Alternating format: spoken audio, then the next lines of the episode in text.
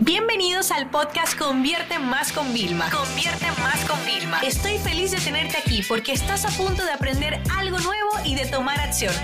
Así que prepárate para tu dosis diaria de estrategias, tácticas y herramientas para escalar tu negocio con fans, publicidad y contenidos.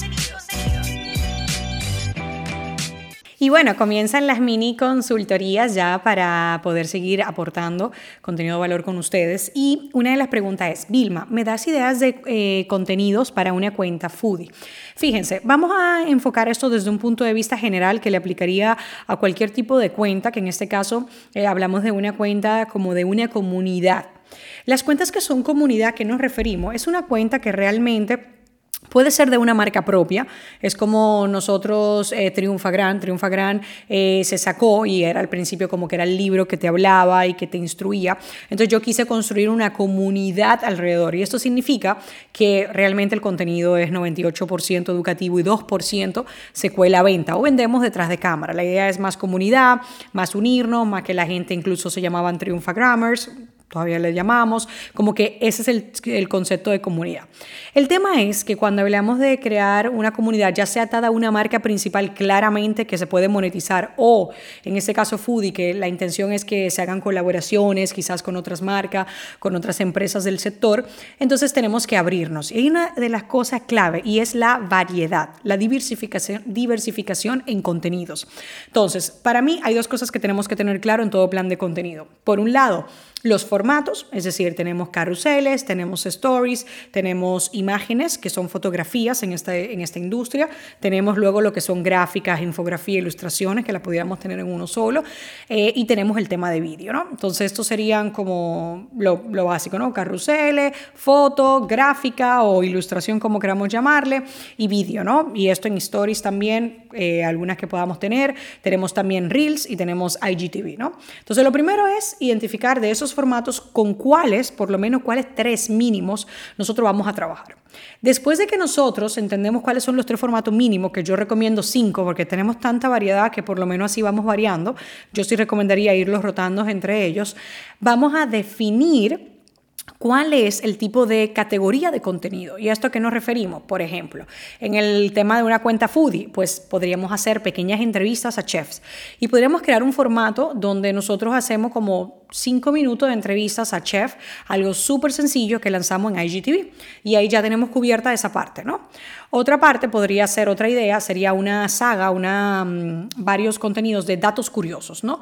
Eh, como por ejemplo, ¿sabías que el café se extrae de yo no sé qué cosa? ¿O sabías que el nombre de cilantro proviene de tal y tal cosa? ¿O sabías que el, el aloe vera, además de esto, sirve para eso? O sea, podríamos estar con toda esa parte de lo sabías que, los datos curiosos que nos ayuden. Y ahora tengo que pensar en qué formato nos interesa. Bueno, pues esos a lo mejor nos interesan en un formato más como de gráfica eh, o de carrusel si queremos extenderlo. Luego también ya nos iríamos a tutoriales, ¿no? Los tutoriales siempre son muy útiles. Entonces, imagínate, se puso súper de moda el café de Algona, creo que se, que se refieres. Y lo que yo vi en algunas cuentas Fury, que a mí me encanta seguirlas, es que mostraban la receta. Y yo no sé quién es el dueño de esas cuentas, porque nunca salían en cámara, pero salían ellos con las manos preparando o recompartiendo un tutorial ya existente. Entonces, aquí yo me estoy aprovechando de una tendencia para mi favor. Entonces, luego Además, tenemos lo que son las fotografías, ¿no? Las fotografías especiales. Y podemos jugar a, esto es una fotografía sin retoque para que se vean. Podemos jugar a la gente, mira, con y sin retoque, pero es igual de apetitoso. Porque siempre podemos añadir un tema de, del humor. Y sobre todo en las historias tenemos que intentar crear un contenido mucho más natural, porque las comunidades Fury son siempre como demasiado perfectas, los platos perfectos. Y cuando mi esposo y yo llegamos a los restaurantes, pues la foto no se parece ni la del restaurante ni la del blogger eh, se parece a la realidad, ¿no? Entonces también quizás eso podría ser un valor diferencial. Las comunidades siempre tienen que tener algo que las distinga, que las haga únicas, que las haga especiales, ¿no? Entonces esto es algo interesante. Por ejemplo, si tu intención es trabajar con marca, no te limites con los restaurantes, ah, sí, yo voy, lo pruebo, doy el review, no entrevista al cocinero, entrevista a uno de los camareros, entonces te haces eh, un pequeño IGTV que quede, más unas cuantas publicaciones que funcione. Cuando tú estás entrevistando a un chef o a alguien, siempre van a lanzar quotes maravillosos, esos quotes ayudan a rellenar el tema del plan de contenido. Y como ves es sencillo ¿En qué formato vas a trabajar? Que tenemos muchas oportunidades. Yo te diría que te aproveches mucho de Reels. Luego también son las categorías de contenido que tú vas a trabajar. Entonces, cuando tú tienes por lo menos cuatro bloques, yo quiero que se imaginen siempre un plan de contenido como un gran programa de televisión. Entonces, dentro de cada programa de televisión hay varios segmentos. Y hay personas que ya saben que el segmento, no sé, de música llega entre 9 y 20 a 9 y 30. Entonces, se conectan solo para ese segmento. Lo mismo pasa, el algoritmo no es tonto, al contrario. Hay gente que no ve mis vídeos cuando los publico, por eso todavía tengo poco alcance, porque a pocas personas en mi comunidad les interesan los vídeos en Instagram.